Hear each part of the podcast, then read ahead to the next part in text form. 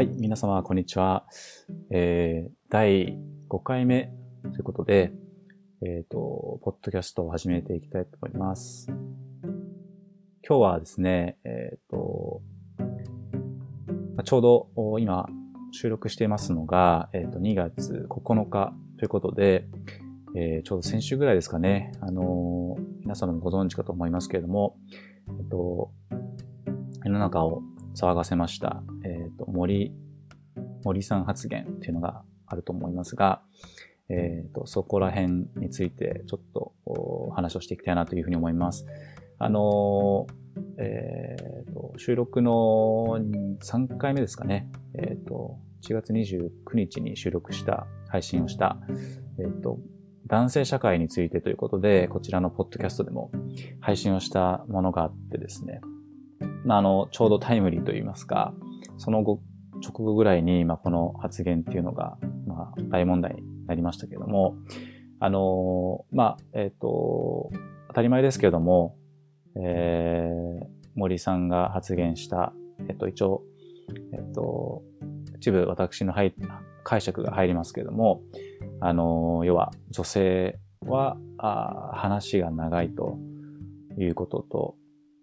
えー、まあ、あの、本当に女性に対する差別的な発言っていうのを、ある意味全世界の前で、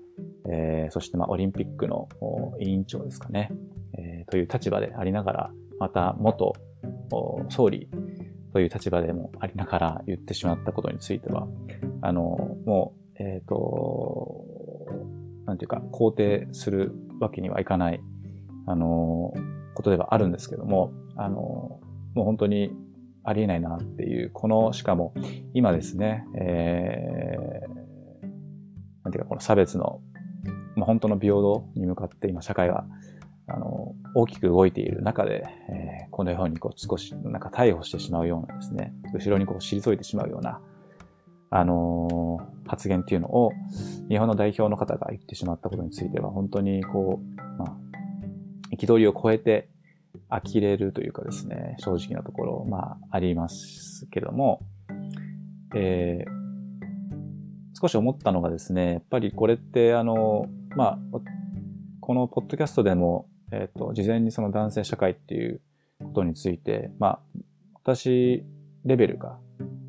で、えっ、ー、と、そういったことになんか感づいてるっていうかですね、すごくこう肌で感じてるっていうぐらいですので、あの、ある意味この蔓延している、えっ、ー、と、文化かなというふうにも思います。要は、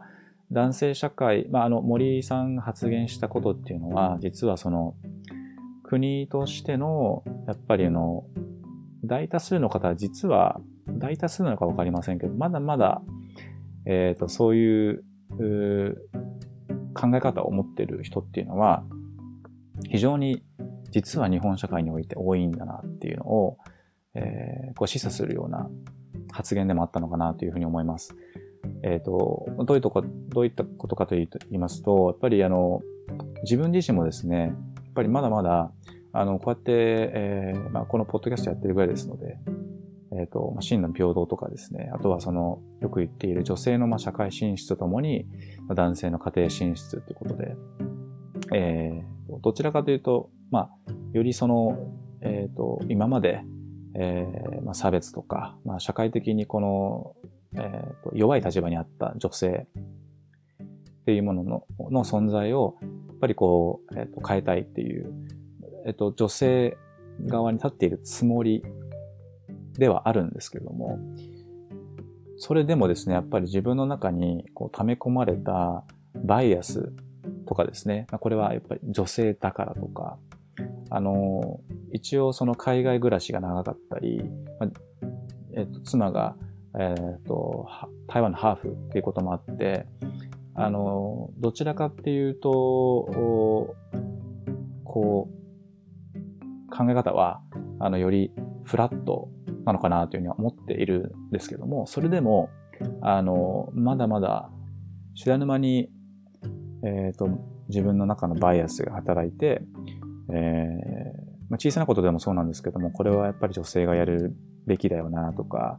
いや、あの、まあ、ちょっとその、うちの嫁がですね、あの、パソコンを使う作業が非常に苦手なもので、あの、いや、まあ、同性、女性はとかですね、あの、言わないんですけども、なんかその、一瞬こう感じてしまうことがあったりとか、それをなんか一般化してしまう癖っていうのがやっぱりあったりして、えー、全くそんなことないんですけども、っていうのが、やっぱりこの集積地っていうんですかね、えっ、ー、と、まあ、集合値というか、あの、がどんどんどんどん、まあ、要は、えっ、ー、と、そういうふうに感じて、小さなことでもやっぱ積み重ねれば、ああいったその森さんの発言みたいになってしまうので、あの、それがこう、えっ、ー、と、あの方の場合は極端に出てしまいましたけれども、えー、多かれ少なかれそういう形で、やっぱりあの、この男性中心社会ものっていうものに、えっ、ー、と、貢献してしまっている男性、または女性も、あの、いるんじゃないかなというふうに思っています。なので、あの、あの発言は、あの、間違いなく撤回するべきで、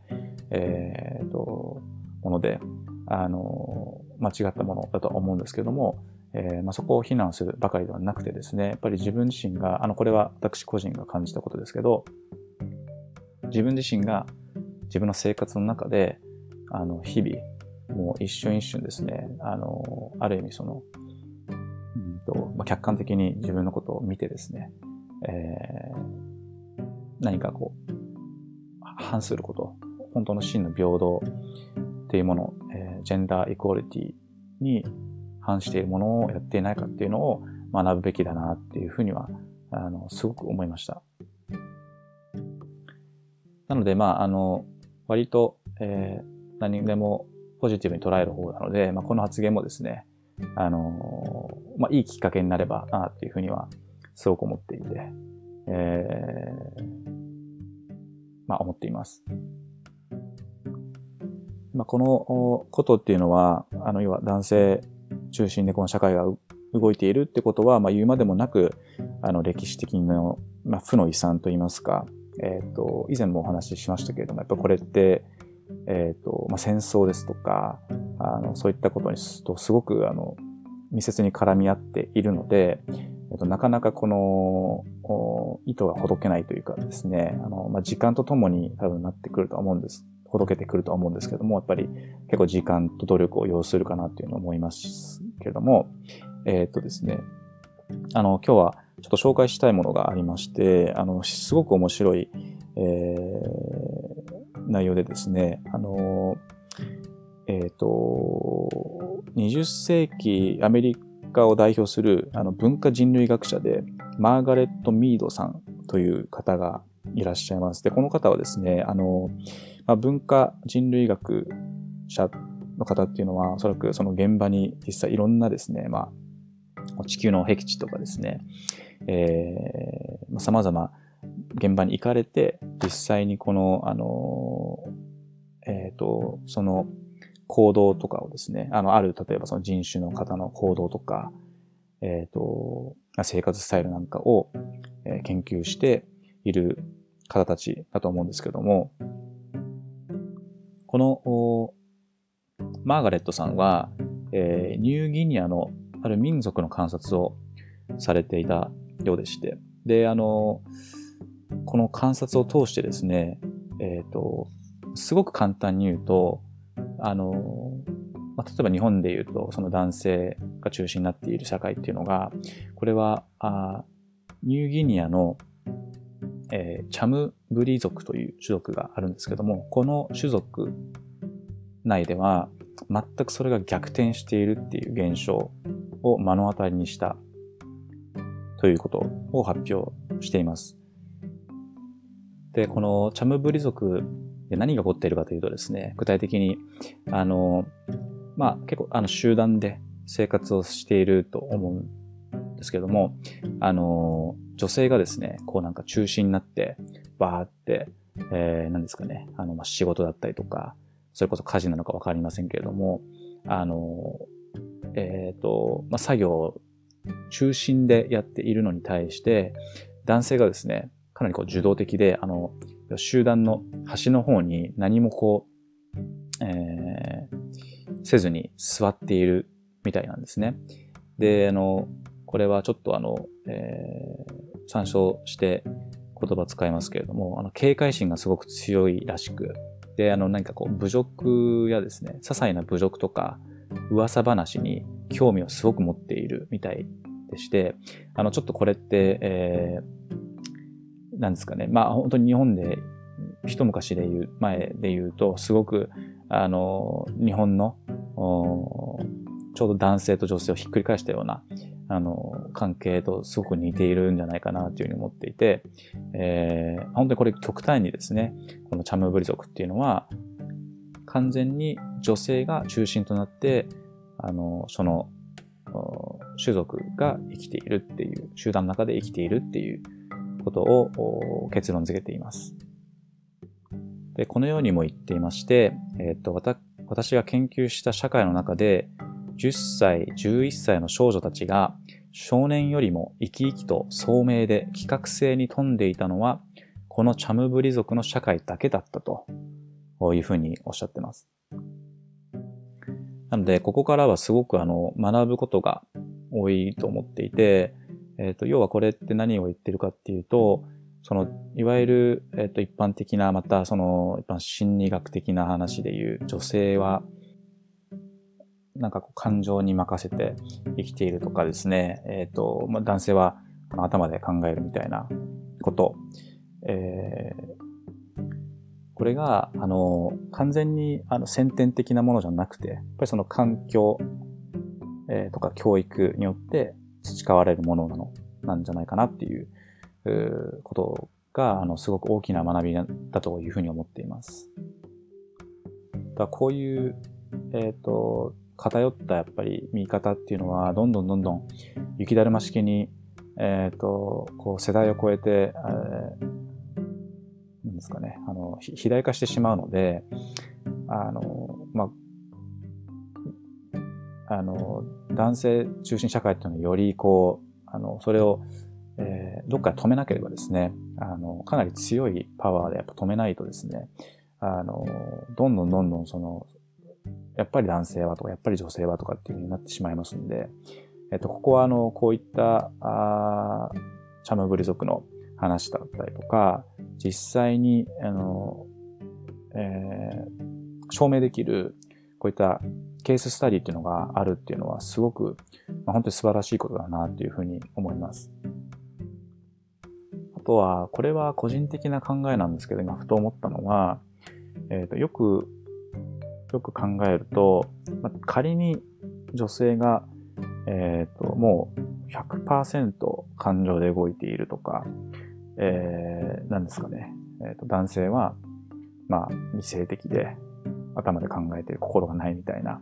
あの、ことだったとしても、それっていうのは、えー、例えば、うんと、男性でその強い、非常にその肉体的に強い男性がいる、いると思うんですけども、方や全くそのどうしても、それはもう先天的に、えっ、ー、と、肉体的にあの、体力がなくて、えー、ま、まあ、言い方、あれですけども、ひ弱な、えー、男性がいたとしてもですね、そういったその違いっていうのを認めつつ、まあ、どうやったらみんながこう共生できるかっていう、あの、そういった社会を、えー、今って目指しているはずだと思うんですよね。まあ、その、例えばオリンピックに関して言えば、オリンピックっていうメインのものと、まあ、メインって言ったらダメですね。あの、要はパラリンピックとオリンピックっていうその障害を持たれている方たちも参加できるようにっていう、あの、まあ、その肉体的な差っていうのは認めながら、えっ、ー、と、でも、あの、競い、競、競っていける、そういった舞台を作るっていうことが、すごく重要だと思うので、あの、全くこれをじゃあミックスさせるっていうのもありだと思うんですけども、あえてそうしていないっていうところももちろん理由があると思いますし、あの、それを何か障害を持っているでも、あの、それは別にあの、健常者と変わりないんだっていう捉え方ももちろんできると思うんですそこはあえて、えー、いや、それは、まあ、認めているところだと思うので、なんていうか、その女性がえっ、ー、と、まあ、森森さんの発言の問題っていうのは、多分そこに対してすごくネガティブな、やっぱりその話し方を、えー、話し方というか、あの、解釈をしてしまっている。女性は、こういう性質を持っているから、あの、ダメなんだじゃなくてですね、そこを逆にプラスに転じる力があれば、いや、女性はあの、仮に話が長かったとしても、それは実は、あの、すごく洞察力があって、より深い、一つ一つのことに対してより深い、この、なんですかね、えっ、ー、と、あの、洞察をしていて。なので、実は、え、ー、と、より、あとは表現力が高いので、えー、一つのことを、例えば男性であれば端的に表現してしまう。ものに関しても、女性では非常にこの、まあ、360度、なんですかね、いろんな角度からその物事に対して表現をするので、だから話が長いみたいなですね、あの話し方もできるわけで、やっぱりその、どうしてもあの発言の中には、こうもう、えっと、変えようのない何か、あの、女性に対する嫌悪感っていうのがですね、何かこの、もしかしたらパーソナルなものが、あの、あるのかなっていうのを思っているので、やっぱりそこの、あの、決めつけっていうところは非常に、えー、良くないですし、えっ、ー、と、どうしてもその逆にあの森さんがよく考えると、えー、感情に負けてしまっていたのかなっていうふうには、今ふと思いましたね。はい。とは、その、これもどこかで読んだ話ですけども、えっ、と、結局、あの例えば、ライ、あの、自然界でですね、ライオンとアリ、これを比較するってことは、非常に馬鹿げたことであって、えっ、ー、と、まあ、要はそれぞれの、あの、えー、強みがありますし、それぞれのその地球における役割、そのエコシステムにおける役割っていうのがあって、えー、アリはですね、まあ、ライオンになろうとも多分思っていないとか、まあ、思っているんであれば、これは無理なことであって、まあ、思う必要もないということもあると思いますし、えー、ただライオンもままたしっかりで、じゃあどっちの方が長生きできるかっていうのも、またこれは面白い多分結論が出てくると思うのと、別にそれは長生きするからいいっていうことではないと。なので、もうそもそもその競争心っていうことですね。何か、どっちが上とかですね。もうそこの感覚っていうのが、自然界はそもそもないっていう、あの、これは、なので、えっと、すごくやっぱりあの、周りを、やっぱり自然を見て、周りのそういった、あの、まあ、チャムブリ族もそうですけれども、えー、しっかりですね、あの、よりこの視野を広めていけばいくほど、新しい、えー、知恵っていうのが湧いてくるんじゃないかなと思うので、すごく、やっぱり、あの、教育っていう面で見ても、やっぱりあの、まあ、今子供二人いますし、聞いてる方も子供いる方もいらっしゃると思うんですけども、またあの別に教育に対して何かあの教えつけることではないですが、やっぱり、えー、いろんな視野を広めて、えー、自分の中でのこの考えっていうのを生むっていうこと、まあ、バイアスにさらされない環境っていうのを、まあ、親としてはよりこう作っていくってことはすごく重要なのかなっていうふうには思います。あとは少し、あの、まあ、個人的な話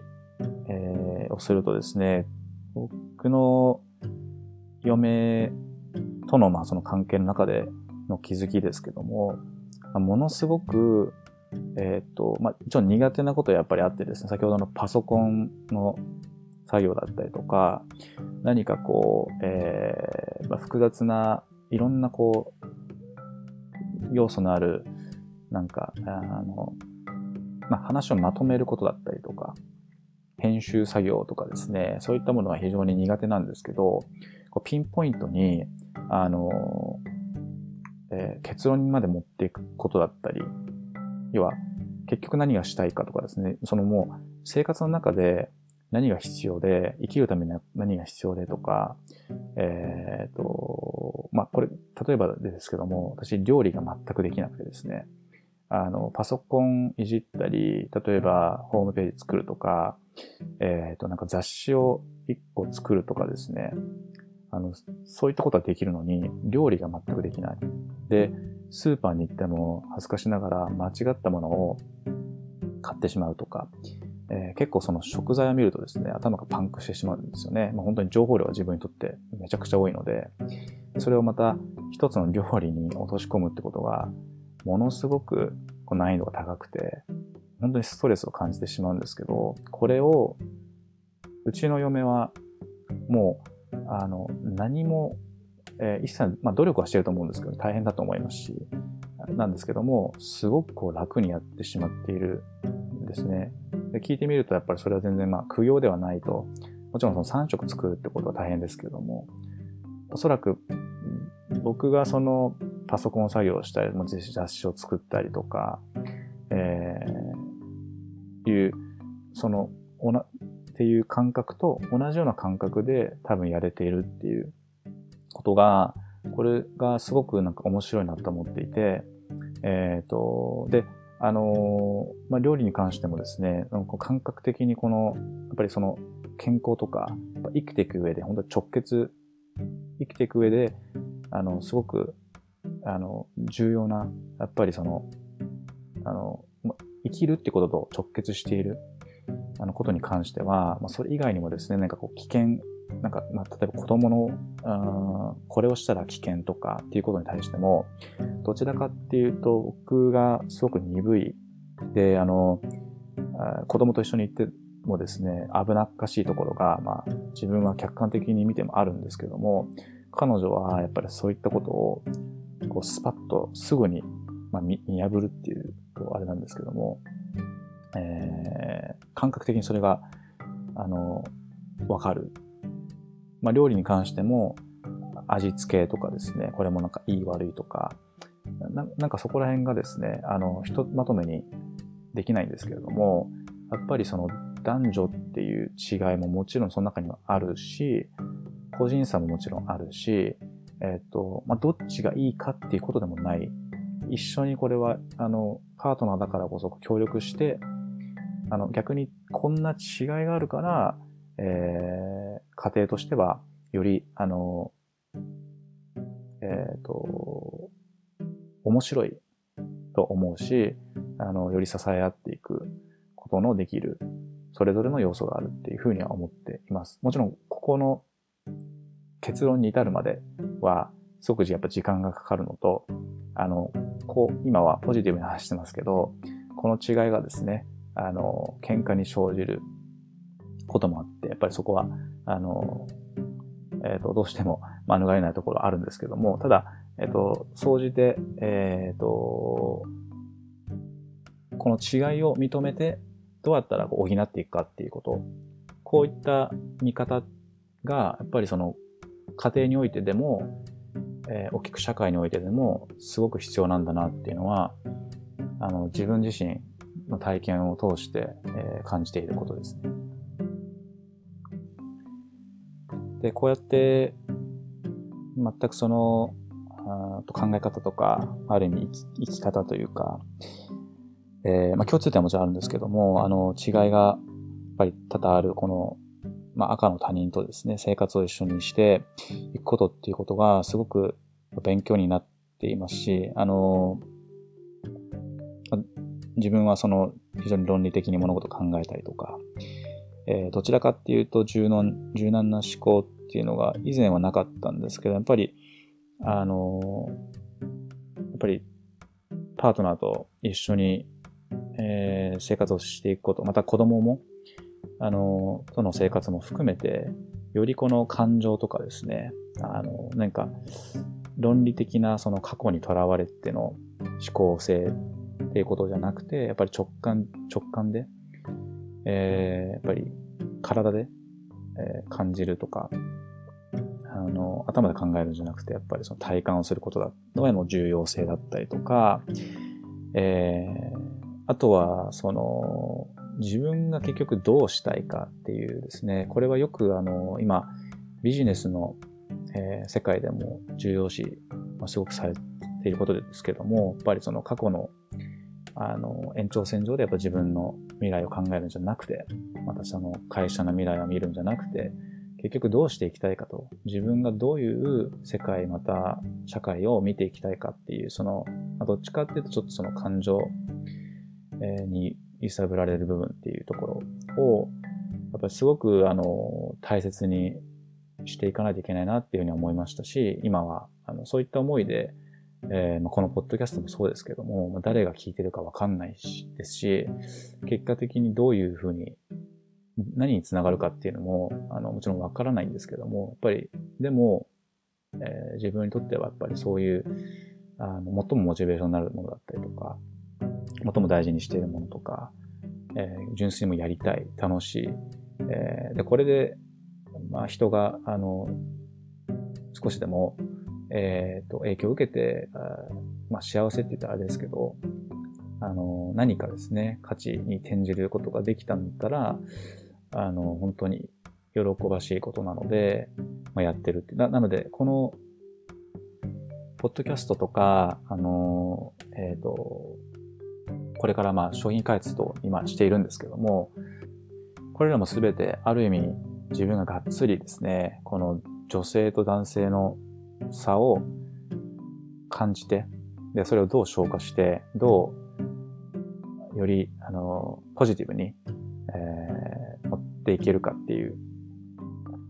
ことを考えた末に出てきた結論であったりとか、その心の支えだったりとかになっているので、あの、えっ、ー、と、まあ、この差っていうのは、すごく、えー、いいものだというふうに思いますね。ここら辺はあの特に北欧なんかはやっぱりすごくそういった意味では文化的にものすごく先進国であってやっぱりあの障害っていう例えばですけども、まあ、障害っていうその障害者ですねに対しての見方っていうのも全くやっぱ違いますし、えー、それをそれが土台にとしてあるので、やっぱりあのデザインされた、えー、家ですとか、公共施設とかですね、それこそ行政の仕組み等等も、あの、これはあの、育児に関してもそうですけども、やっぱりベースの考え方が定着しているものが全く違うので、やっぱり生まれてくる、えー、具体的な目に見えるものっていうのも全く違うと思います。あの、北欧に行ったことはないんですけれども、えー、行った方ですとか、まあ、様々な情報と、まあ、これはあの一時情報ではもちろんないんで、えー、一時情報というのはまあ自分が体感したものではないので、あの、またそれはぜひですね、一度行って、体感してみたいなというふうには思うんですけれども、あの、学ぶべきものがいっぱいあるなというふうには思いますね。あとはまた、台湾の話になって申し訳ないんですけども、まあ、妻が台湾とハーフなので、えっ、ー、と、どうしてもそこが、あのえっ、ー、と、話題になってしまうんですけど、えー、ただ、昨今のですね、あの、このコロナの状況等もあって、えー、皆さんもご存知かもしれませんが、台湾の IT 大臣、オードリー・タンさん。この方が、ものすごくメディア性が高くて、えっ、ー、と、実際、彼女、トランスジェンダーなんですけども、えっ、と、彼女はすごくその、えっ、と、基本的に何に対してもですね、あの、メディアの取材とか、まあ、ズームとかですね、オンラインでの取材に関しても、えっ、ー、と、かなり柔軟にこの、あの、オープンで、えっ、と、何でも答えるよってことで、えー、実現、あの、行動されている方なんですけども、そこもすごいなと思いながら、あの、実はそれもやっている理由が透明性をあの担保するためっていうことで、あの、台湾の政府としてもそういったあことをしっかり打ち出しているので、まあ、有言実行していこうっていうことでもあると思うんですけど、あの、えっと、その男女の違いに関して話をすると、えっと、やっぱり、まあ、これは勝手な私の解釈も入ってますが、トランスジェンダーってこともあって、なのか、まあ、わかりませんけども、えっ、と、彼女は IQ がまあ非常に高くてですね、まあ、180とかって言われてます。200とかですかね。まあ本当にあの話を聞いてみればわかるんですけども、頭の回転が明らかに速くて、えっ、ともうスラスラスラスラこう、あの、いろんな考えとかですね、えっ、と話の展開も本当に速くて、まあ、結論に持っていくことも早かったりとか、それはもう話を聞いてればわかるんですけども、やっぱりあの一般の人とは違うなということもあって、で、ここだけで終われば、まあ、あの、多分、えっ、ー、と、日本にもそういった方っていうのはたくさんいらっしゃると思うんですよね。まあ、非常に優秀な方っていうのは、えっ、ー、と、自分の身の回りにでもたくさんやっぱりいましたので、あの、いると思うんですけども、えっ、ー、と、彼女の場合はですね、あの、EQ、いわゆるエモーショナル、インテリジェンスってことで、まあ、心の、えーと、知能指数ですかね。ここがですね、すごく高いなっていうふうに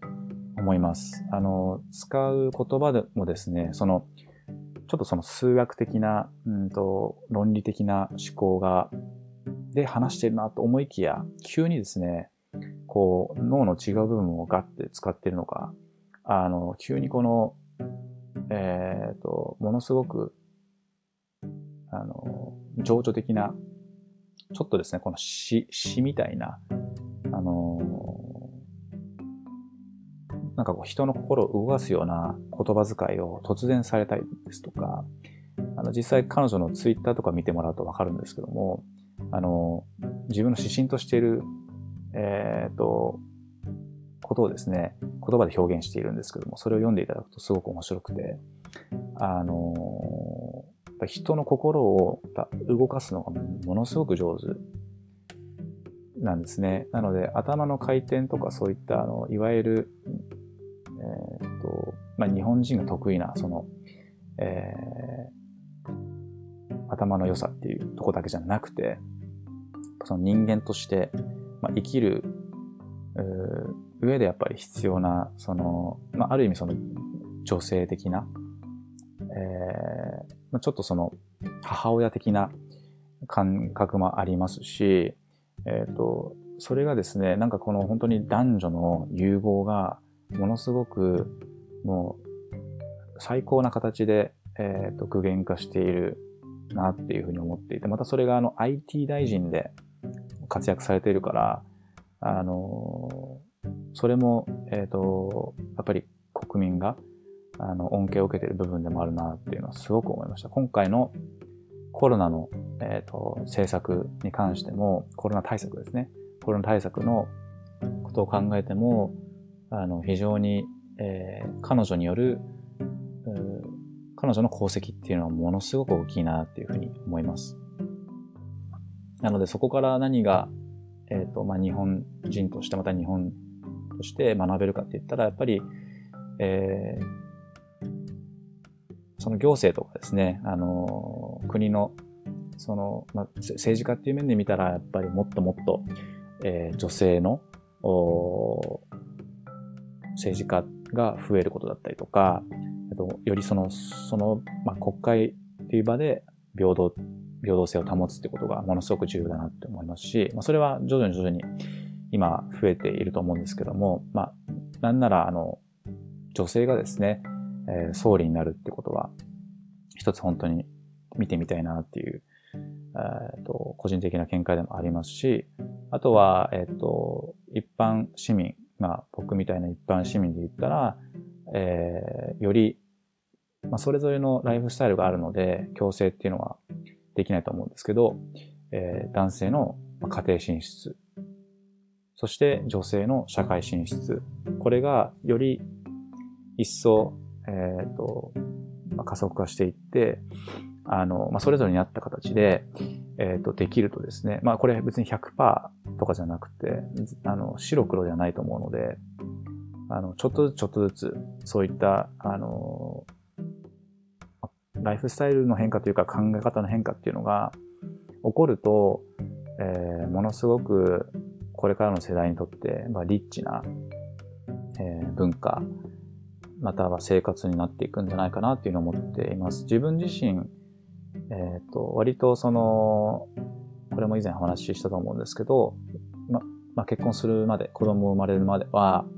まあ、仕事に没頭する時間と、まあもちろん自分の趣味とかですね、えー、まあ、自分のキャリアをやっぱりこうどう作っていくかみたいなことに終始考えてた部分が大きかったんですけども、ただやっぱり子供生まれて、またその、その産後の大変さっていうのを自分で肌で実感するにつれて、やっぱりその視点だったりとかも変わったし、えー、それによって、あの、失ったものっていうよりかは本当に得るものが大きかったので、だそこに対して、やっぱりこう、あの、アクセル踏むのには、ものすごく勇気が必要で、やっぱりどうしても、まあ、とはいえ、あの、キャリアも捨てられない、え、ー、と、不安もあるし、まあ、どうや、仮に自分が変わったとしても社会が変わらなかったら、自分はこのまま何も、えーと、認められず、またその、まあ、お金の面でも、えっ、ー、と、なんていうんですかね、男性としてのプライドだったりとか、あの、いろいろもうそれは考えてですね、あの、劣等感を感じないかというところで、やっぱり、えー、悩む部分はいっぱいあったんですけども、なのでそこはやっぱ勇気一つ振り絞って、えっ、ー、と、まあある意味キャリアを捨てるというかですね、その分、あの、自分の妻、また女性に、